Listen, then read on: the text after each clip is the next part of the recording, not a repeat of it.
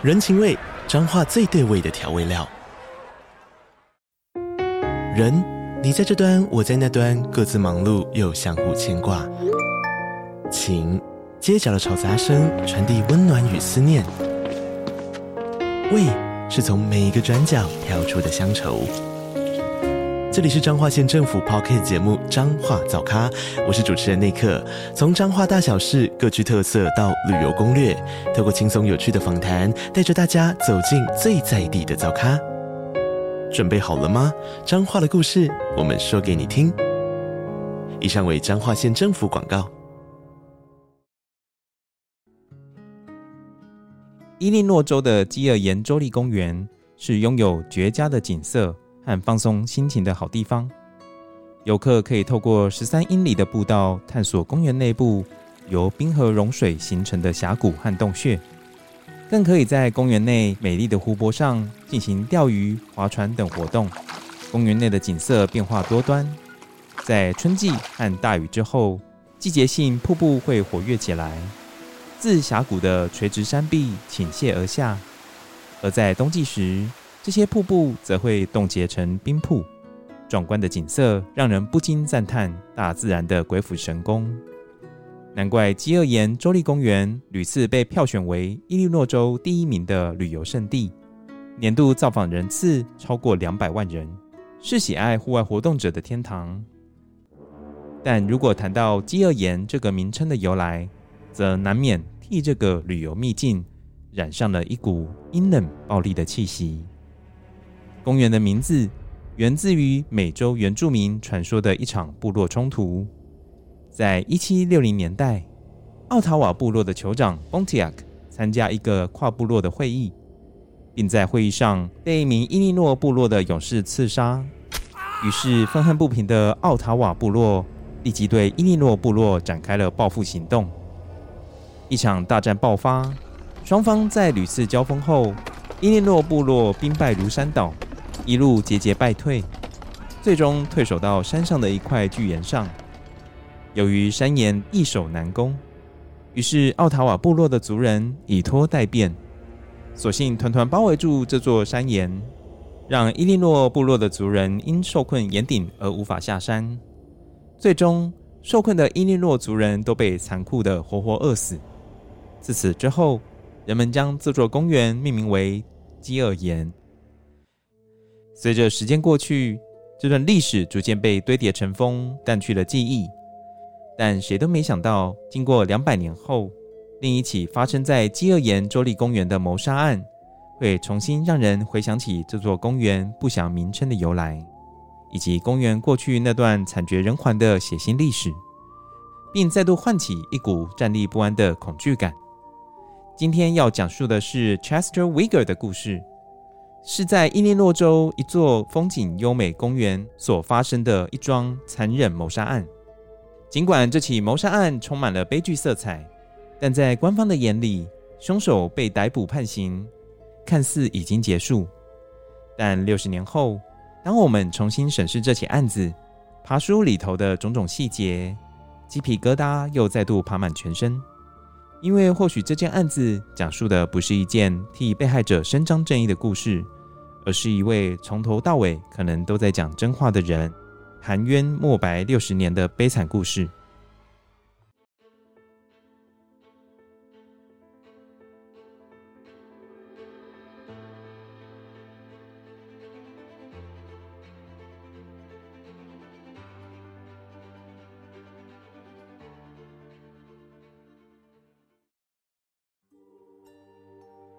二零二零年二月二十一日。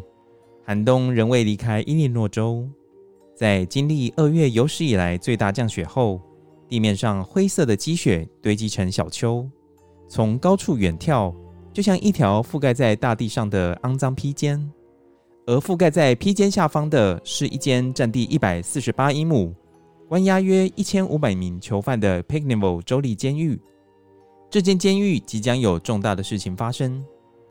今天，监狱内年纪最大，也是伊利诺州史上服刑最长的囚犯将要重获自由。他的名字叫 Chester Weger。有将近六十年，他被困在一个只有裸露混凝土墙和凹凸不平床垫的牢房里。现在，Chester Weger 已经八十岁了，身体已经大不如前。他患有哮喘以及关节炎，曾经茂密的头发已经被苍白的头皮所取代，头顶两侧仅剩一丝淡灰色的短发。这和六十年前那位才刚入狱、留着酷炫发型、因长相俊俏而被人称为 Rocky 的年轻人相去甚远。在遥远的一九六零年代，Chester Weger 因一起震撼人心的三重谋杀案而被判无期徒刑。尽管他一直坚称自己的清白，但讽刺的是，如果他当初承认了罪行，他可能或许早就出狱了。他对自己的无罪答辩，在法庭上，以至于到后来的假释委员会都毫无作用。但待在监狱内的 Weger 手上有的是时间，除了继续努力，他又还能做什么呢？而最终在二零一九年十一月举行的第二十四次假释委员会。Weger 团队取得了重大的突破。那天参与旁听的人数实在太多，以至于主办单位必须要换一间更大的会议室。接着，在众所瞩目之下，委员以九票赞成、四票反对的结果通过 Weger 的假释申请。于是，在三个月后，这位服刑时间最长的囚犯终于可以离开厚重的牢门，重新呼吸到自由的空气。在监狱外等候 Weger 的是他的妹妹 Mary Pruitt、妹夫以及妹妹的两个女儿。见到 Weger 便忍不住一面拍手一面欢呼。多年来，Mary Pruitt 一直东奔西走，用尽各种方式让哥哥能够及早出狱。兄妹俩见到彼此，给了对方迟来多年的拥抱。随后，Weger 透过侄女的协助，坐上了一辆本田修理车。家人从旁提醒 Weger 要系上安全带，Weger 默默的配合。监狱内的规矩他背得滚瓜烂熟，但现在他必须要花点时间适应外面的。记者透过半开的车窗询问 Weger：“ 今天是一个好日子吗？”Weger 回答：“是的，女士。”记者又追问 Weger 是否会感到害怕，Weger 摇着头说：“不会。”接着车子往芝加哥的方向前进。那里有一个专门收容年长罪犯的中途之家，可以提供给 Weger 居住。整个路程中，Weger 凝视着窗外全然陌生的世界。这六十个年头以来，他视野所能及的，仅局限于监狱圈住的四方空间。途中，他们在一家麦当劳停下来吃饭。身为 WIGER 律师之一的 Celeste Stake 事后感慨地表示。那天，当他看着 Weger 吃着有生以来的第一个麦当劳大餐，他深刻地体会到光阴的流逝是有多么残酷无情。Weger 错过目睹人类登月壮举的机会，错过了网际网络的诞生，错过 IBM 个人电脑的发明，错过了洛杉矶与亚特兰大奥运会。当然，他也错过自己孩子的每个生日。当年他入狱时，他的孩子们分别只有三岁和一岁。现在孩子们均已年逾半百，威格甚至不被允许暂时离开监狱，以参加自己父母的葬礼。除此之外，他的太太早在他入狱后第六年就提请离婚。现在他已经八十岁了，身体状况不佳，生命也正在倒数阶段，不知道还能享受外头自由的人生多久，也没有什么其他东西可以失去的了。然而维克心中一直怀有一个坚定不移的想法，那就是他想利用他的余生来证明自己的清白。他告诉记者：“我不想带着一个我从未犯下的罪行踏进棺材。”对于威格来说，他或许真的有机会能够实现这个愿望。尽管他错过了许多人类史上的重大里程碑，但一旦踏出牢房外，他就能够重新享受现代科技所带来的种种好处。在威格的服刑期间，鉴识科学取得巨大的突破，DNA 分子也被发现，DNA 鉴定技术也被发明了出来。在 Weger 假释成功后，他的律师团队正蓄势待发，他们打算要求官方对于当年保留的证据进行新的检测。接着，我们要将时间拉回到六十年前的一九六零年三月十四日，和跟友们讲述那件恐怖又离奇的谋杀案。那天早上，三位朋友正满心期待接下来为期四天的假期。他们分别是五十岁的 Lillian Alton、五十岁的 Francis Murphy 以及五十七岁的 Mildred Linquist。他们住在芝加哥富裕的河谷镇郊区，丈夫都是当地的知名商人。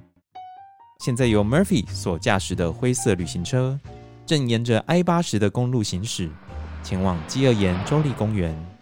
这趟旅行是来自冲动下的决定。三个人都是河谷镇长老教会的教友，在昨天教堂礼拜结束后，他们三人才一致同意这个临时的假期。三人中的 Lillian 尤其渴望与 Francis 和 Mildred 一起出游，因为这整个冬天期间，Lillian 一直费心尽力照顾患有心脏病的丈夫，协助他恢复健康，但也同时消耗了许多心神。因此，尽管户外天寒地冻，这趟旅行还是有绝对的必要性。他们都需要放松心情，呼吸新鲜的乡村空气，替自己的心灵充充电。但他们所不知道的是，事情的演变将远远超乎他们的预想。不久后，他们一行人抵达了基厄岩旅馆的主建物前，入口处有一对国旗，迎着午后的微风，在阳光下飘扬着。旅馆内部气宇非凡，有一座从地板延伸到天花板的双面壁炉，而最高档的房间正等待着他们入住。这不是他们第一次来到这里，熟门熟路的他们迅速来到旅馆柜台前，办理好两间房间的入住登记手续后，在旅社的餐厅内吃了一顿简单的午餐。他们的心情轻松愉快，仿佛只是来到这里就足以卸下疲惫肩膀上的压力。由于外头的地面铺上了一层积雪，所以三人回到房间后，将手提包遗留在房间内，换上橡胶雨靴，然后开始深入公园内部。Francis 随身携带着相机，Lilian 的脖子上则挂有一个望远镜。他们两人都热衷于户外健行以及赏鸟，希望能够发现一些不寻常的野生动物。旅馆工作人员看到他们沿着山崖小径向西前进。朝着著名的圣路易斯峡谷的方向走去，这是三位女士最后一次活着被看到。当天傍晚，出现了事情不太对劲的第一个迹象。由于 Lillian 曾承诺要给丈夫 George 打电话，当 George 没有收到太太的讯息时，他立刻打电话到饭店的一零九号房。电话响了许多次，但始终没有人接听。无奈之下，George 只能打到旅馆柜台询问。当时，工作人员告知 George，他的太太似乎有事外出，并向 George 保证会将讯息传达给 Lillian，请他明天回电。George 也同意了，并放心地上床睡觉。但到了隔天，也就是周二早上，苦苦等待的 George 仍然没有收到太太的来电。于是他再度拨打电话到旅馆，但接电话的工作人员和焦急的 George 提供了错误的讯息。他告诉 George。刚刚才看到三名女性在吃早餐，但现在可能已经外出了。当天晚上，一场冬季暴风雪袭击了伊利诺河谷，并在圣路易峡谷堆积了数英寸的雪。当天晚上，George 再度打电话到一零九号房，但仍然没有人接听。于是他留下了以下讯息：立刻打电话回家。当 George 在星期三再次致电时，他坚持要旅馆工作人员去检查三名女士的房间。一位工作人员匆匆赶去检查，途中他注意到 Murphy 的修理车停在停车场，车顶被前一天晚上的厚厚积雪覆盖着。当工作人员进到房间内，不过几秒钟，一股不安的感觉袭上心头。房内的双人床都没有被睡过的痕迹，行李箱堆放在墙边，浴室里的毛巾也没有被使用过。当工作人员向 George 回报这个情况时，他变得非常的焦虑和担心。他的妻子和妻子的朋友们都失踪了，而且可能已经失踪了超过四十小时。他联络了另外两名女士的先生，并确认他们都没有收到太太们的任何讯息。而在昨晚暴风雪之后，外面的情况变得非常危险。George 在挂断电话后，立即打给他一位密友 Virgil Peterson。他是芝加哥犯罪委员会的负责人，专门侦查帮派犯罪。身为前 FBI 探员，Peterson 没有浪费任何时间，几分钟之内就通知了伊利诺州警察和拉萨尔县警长。于是警方开始动员，组成了搜救队，协助执法单位执行搜救任务的是来自少年犯罪管教营的一群青少年。他们按照警长的指示行动。由于冬天天气严寒，搜救进度缓慢。警官和少年们沿着不同的路径行进。前一晚的积雪在他们脚下嘎吱作响。但尽管气候条件如此恶劣，搜救行动只进行了九十分钟之后，这些少年们就发现了一幕恐怖的景象。少年们穿过圣路易峡谷，来到距离基厄岩公园旅馆一英里处的瀑布面前。这里是峡谷宽广处，眼前瀑布在寒冷的气温中已经被冻结成冰瀑，像一座白色的巨型管风琴矗立在他们的眼前。视野内的画面就像日历上的照片一样美。因此，尽管他们已经见过这个景象数十次，但壮丽的景色仍依旧吸引他们的目光。不一会儿，其中一个少年看到前方有一片较暗的地面。那是一个洞穴的入口处，被悬崖上方的岩石保护着，在耀眼的白雪中显得格外突出。但隐隐约约的可以看到远方的地面上有着像物体形状的轮廓，这是碎石吗？还是有可能是三个女人正躲在那里避寒呢？当男孩们往洞穴逐渐靠近，看清楚地面物体后，立即发现刚刚的猜测都是错误的。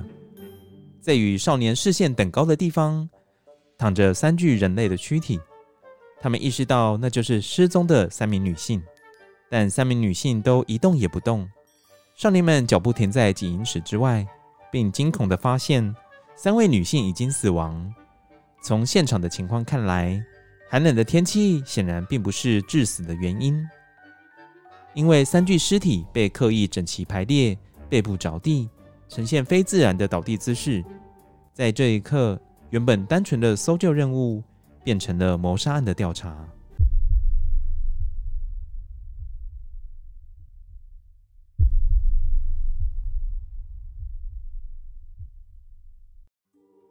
少年们飞奔前去找警察。不久后，警察赶到了现场，并将现场封锁。可以很确定的是，那里是一个犯罪的现场。三名女子的衣物都被撕开，其中两名妇女腰部以下是赤裸的，腿被摊开，内裤被脱掉，颈部则几乎到了断手的地步。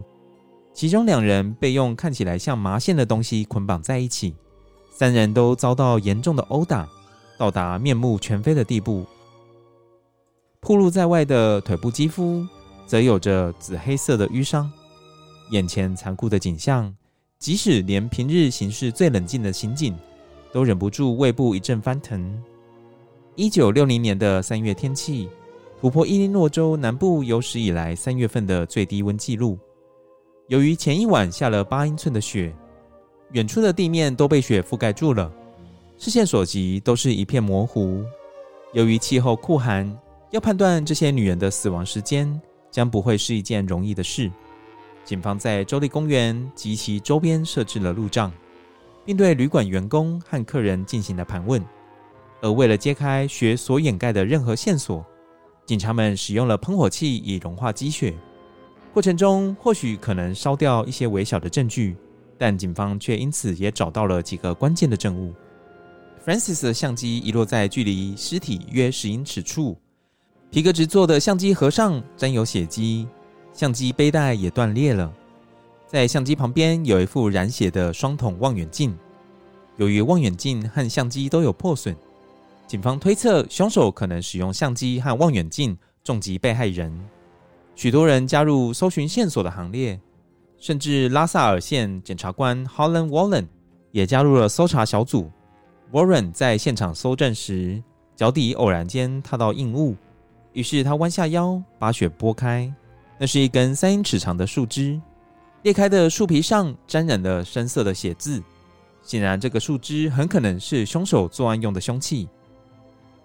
警方根据血迹喷洒的状态推断出，这些女人是在峡谷处被杀害的。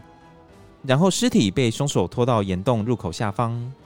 现场搜证告一个段落后，警方将三名女性遗体抬到帆布条上，用手电筒和灯笼照亮通往旅馆的路，先行放置在旅馆内。最终，这些女人的遗体被送往附近奥塔瓦市的赫尔斯葬仪馆进行验尸。法医估计，三名女性从旅馆出发后几个小时内就已经死亡，死因是严重的头部外伤。被害者的脸上发现了许多木头碎屑，这可以支持树枝是凶器的看法。而三名女性的尸体陈列方式，虽然让人怀疑可能是一起与性有关的犯罪。但法医在死者的遗体上却没有发现任何的精液。更让人觉得疑惑的是，被害者之一的 Murphy 左手的食指指尖不仅被切断，那一小节指尖还从命案现场凭空消失。当警方对旅馆房间进一步进行搜索时，他们发现三名女性的珠宝和贵重物品都还遗留在房间内，因此掠夺财物似乎也不太可能是动机。警方透过遗落在命案现场的相机，得到被害人遇害前拍摄的照片，包含 Lillian 和 Murphy 在雪地上的照片，可以推测拍摄地点位于一条名叫 Billy Goat 的小径上，而这条小径的起点就是饥饿岩旅馆。起初，警方认为其中一张照片似乎隐约可以看到有一名陌生男子在照片背景后方徘徊，并认为那名男子可能就是凶手。研判这名凶手在看到三名妇女离开旅馆时，就已经尾随在后，并在相对隐蔽的圣路易斯峡谷发动攻击。但不久后，警方推翻了自己的看法，认为那疑似凶手的影像仅仅是因为 Lillian 没有把底片压紧，重复曝光造成的结果。当时报纸大肆刊登了三名河滨村妇女在饥饿岩公园被杀害的新闻，也因此。这起案件瞬间被形容为世纪重大案件。生活杂志立刻派出一组人马报道此案。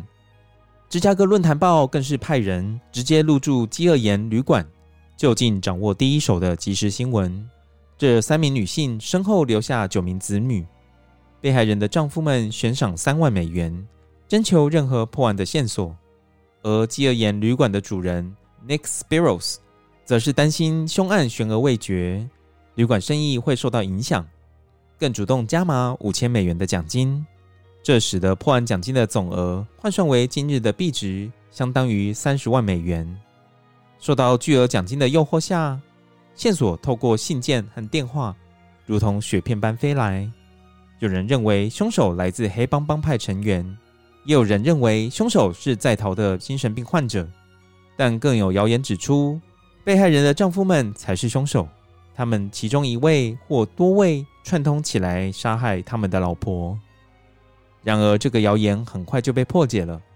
被害者的丈夫们不仅都有不在场证明，而且检察官和警长认为，如果这起谋杀案是有预谋的，凶手肯定会携带武器，而不是在命案现场随手找寻可能的攻击武器，例如树枝。但这无法阻止关于案件各种甚嚣尘上的传言。警方感受到巨大的破案压力，他们在饥饿岩旅馆设立了暂时的调查总部，面谈了数百人，包含旅馆的员工和旅馆的其他客人，以及附近十七间汽车旅馆的顾客。所有人都接受了警方的询问。警方甚至要求旅馆员工接受测谎，每个人都顺利通过了测试，包含饥饿岩旅馆的主人 Nick Spiros 的儿子 George Spiros。但其中一些员工引起了警方的注意，包括二十一岁的 Chester Wigger 以及另一名员工 Stanley Tucker。这两个人都是在旅馆的厨房内工作。饥饿岩旅馆主人的儿子 George Spiros 告诉警方，他曾看到 Wigger 和三名妇女攀谈。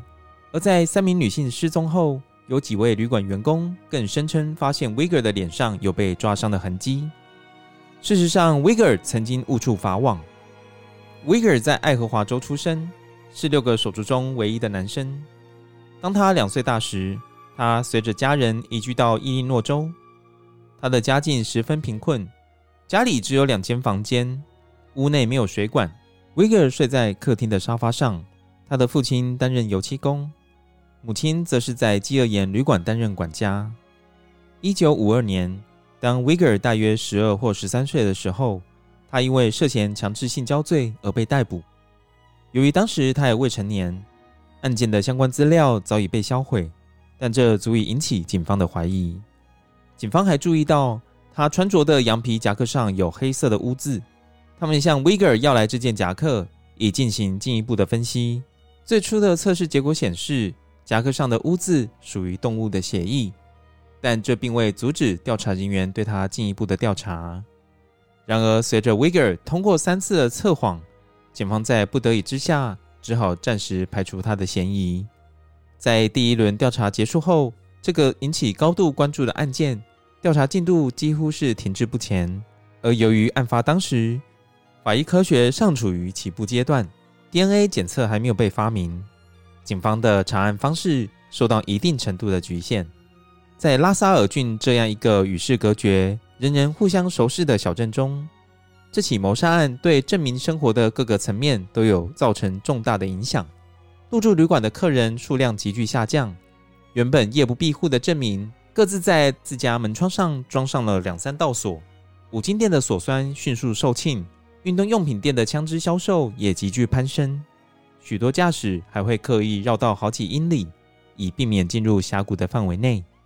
恐惧就这样无声无息地攫住了郑明的心，因为有一名凶手仍旧逍遥法外。透过当地一名记者的口中，说出了此时镇民的心声：到底是哪一种怪物会做这样的事？就这样，时间从三月悄悄来到四月，警方除了确认从受害者伤口取出的木头碎屑种类与疑似为凶器的树枝相同外，案件还是几乎没有任何的进展。州检察官 Harlan Wallen 陷入了困境，因为1960年是选举年，他一直专注于案件调查的进展，忽略了自己的连任竞选活动。因为一开始 Warren 看好自己的选情，并认为拉萨尔的村民都十分肯定他在任内八年大力扫荡赌博和卖淫的积极作为。但随着时序进入夏天，选情批变，他受到媒体的各种批评。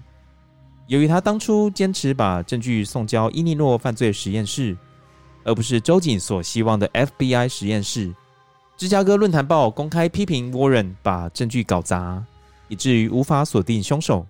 Warren 的竞选对手 Robert Richardson 更甚至刊登广告说 Warren 破坏证物。惨遭舆论大肆批评的 Warren，终于决定亲自出马解决问题，从检察官的身份摇身一变成为侦探。那年九月，Harlan Warren 亲自挑选了两名副手，Bill Dummett 和 Wayne Hayes，协助案件的调查。Hayes 出生于农家，风度翩翩，而 Dummett 则是传统硬汉型警员。两人的行事风格截然不同，恰巧一个半白脸，一个半黑脸，是完美的搭配。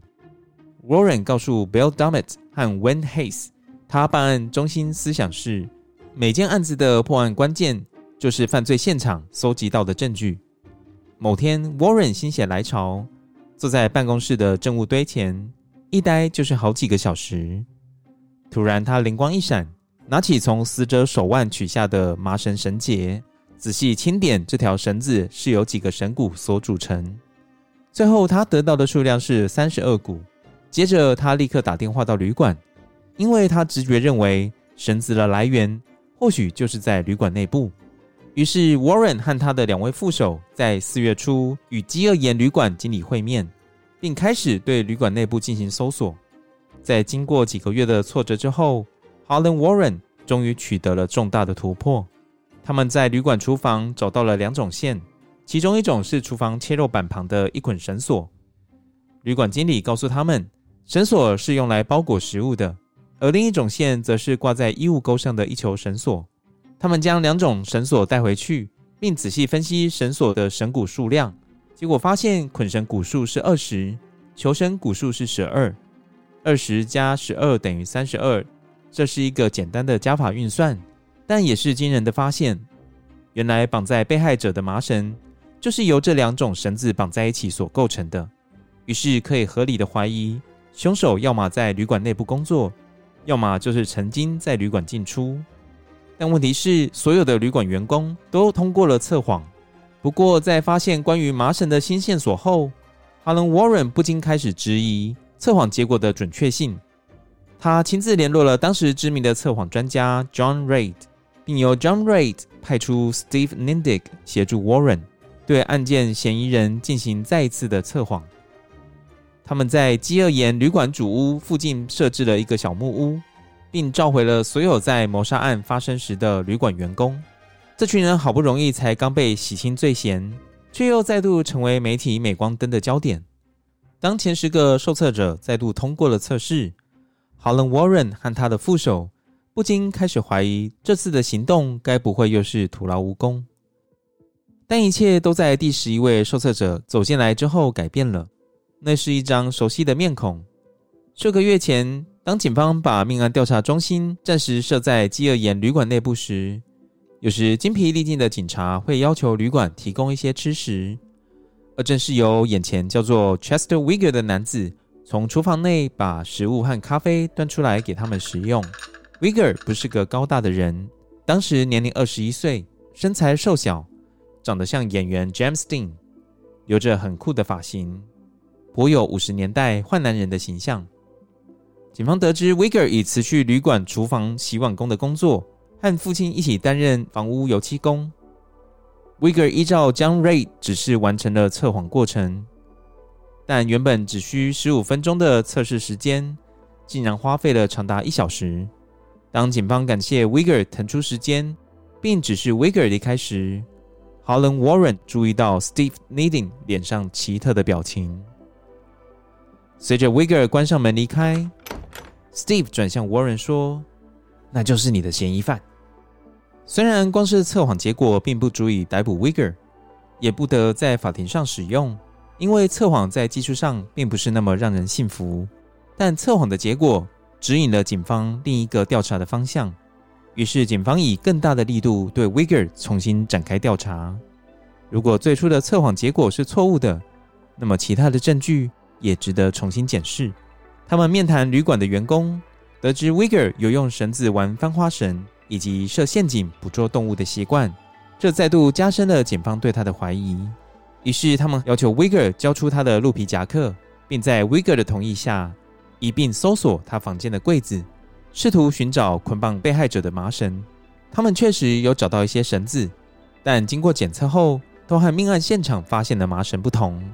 回到鹿皮夹克的部分，上次这件夹克的检测结果是沾染了动物血液。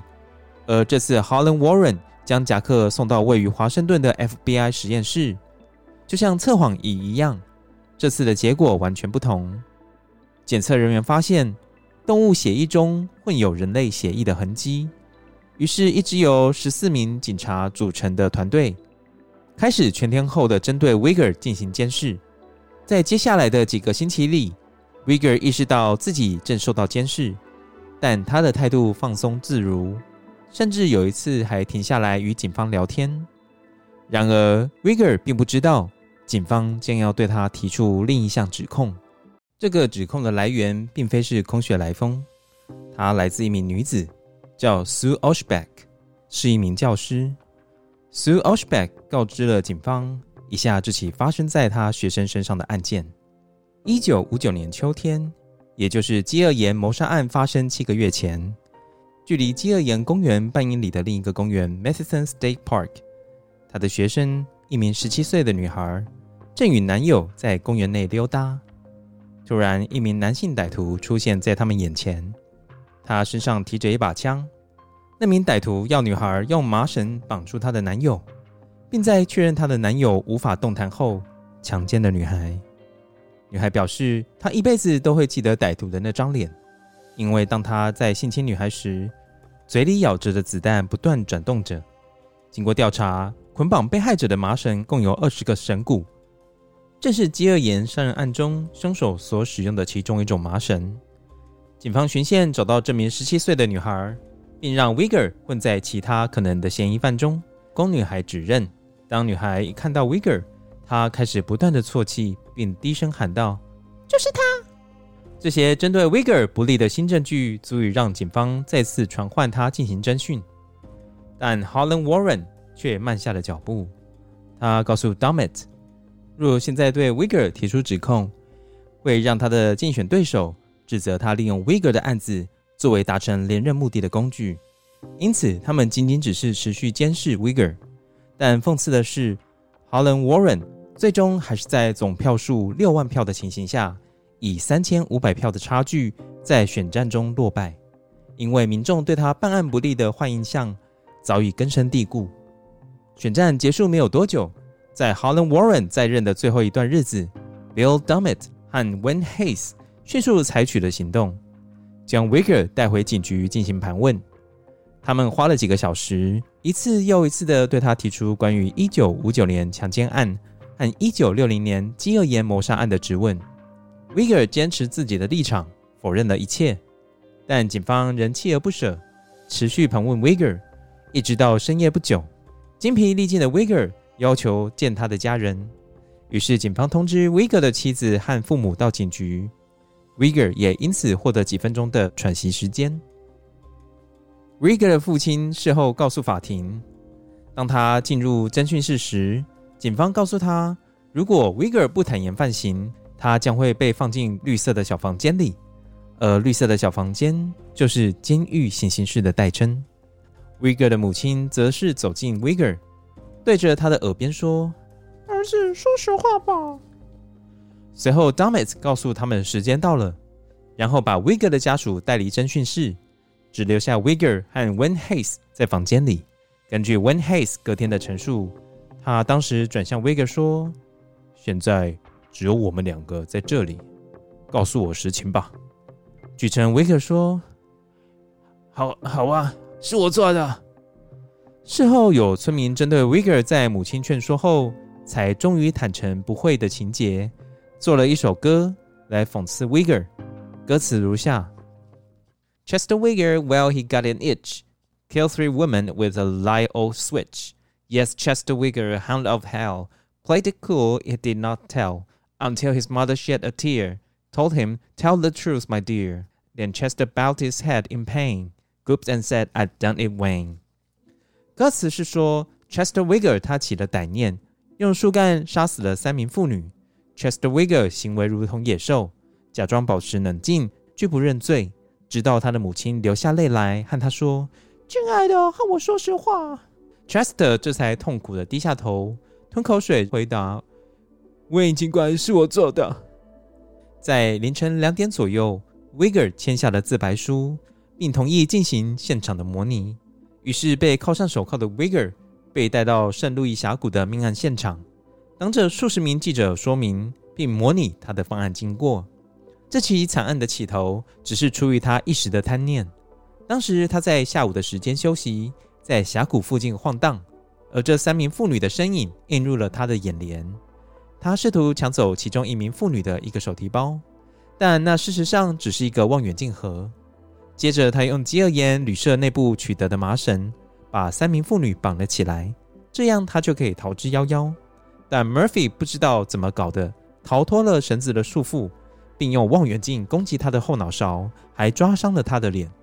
于是，被激怒的 Wiger 随手捡起了一根树枝，猛力地攻击 Murphy 的头部，直到 Murphy 倒下。当时，由于他认为已经杀害了 Murphy，于是他又痛下杀手。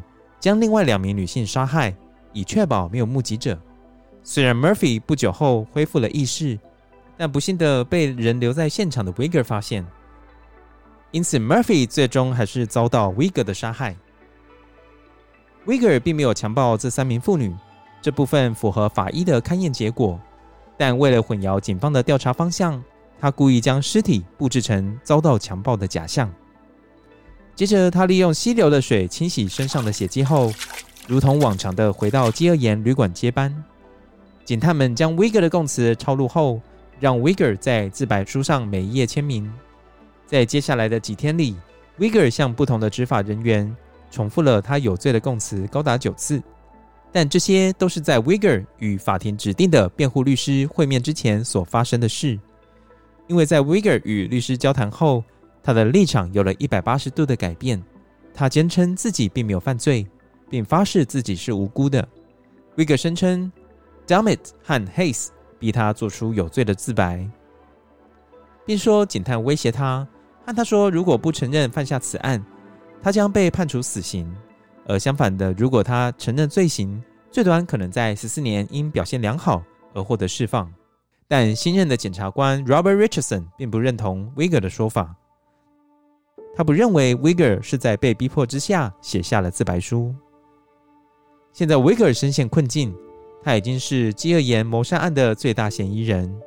如果想要免除牢狱之灾，他需要花费很大的心力去说服陪审团他是无罪的。一九六一年二月，Robert Richardson 和 Anthony Racculia 合力起诉了 Wigger，。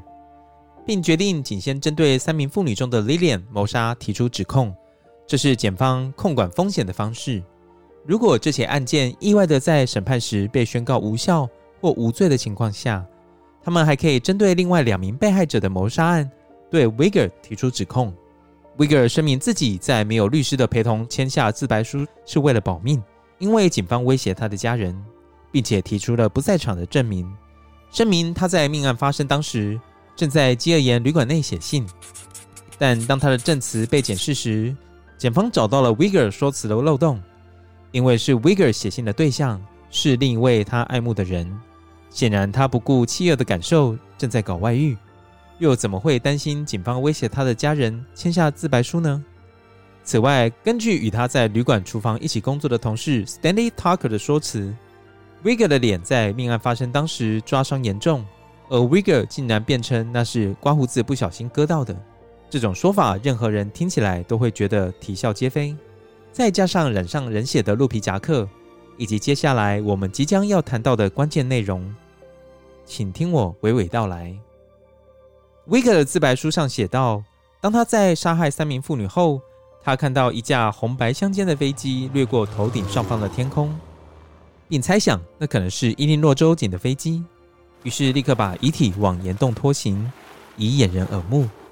检方循线在渥太华机场追查到那一架红白色飞机，并透过飞机驾驶员证实，在命案发生当天，也就是三月十四日，那架飞机曾经飞过基尔岩上空。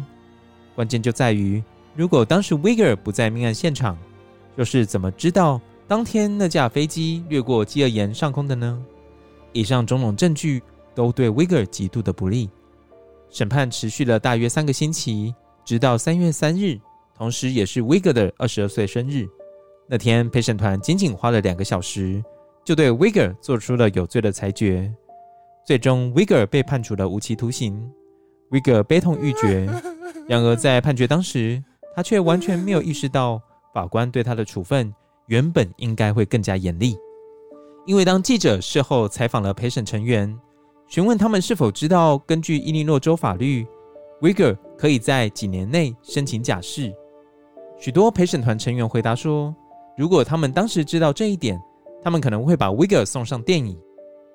Wiger 的辩护律师提出上诉，但伊利诺州最高法院在一九六二年九月确认了原判决无误。也就是说，如果 Wigger 未来无法获得假释，他将被留在牢狱中度过余生。即使他仍然向外界宣称自己的清白，然而已经没有人会把他所说的话当成一回事。究竟 Wigger 是否是饥饿岩谋杀案的真凶呢？请跟友持续锁定下一集的故事。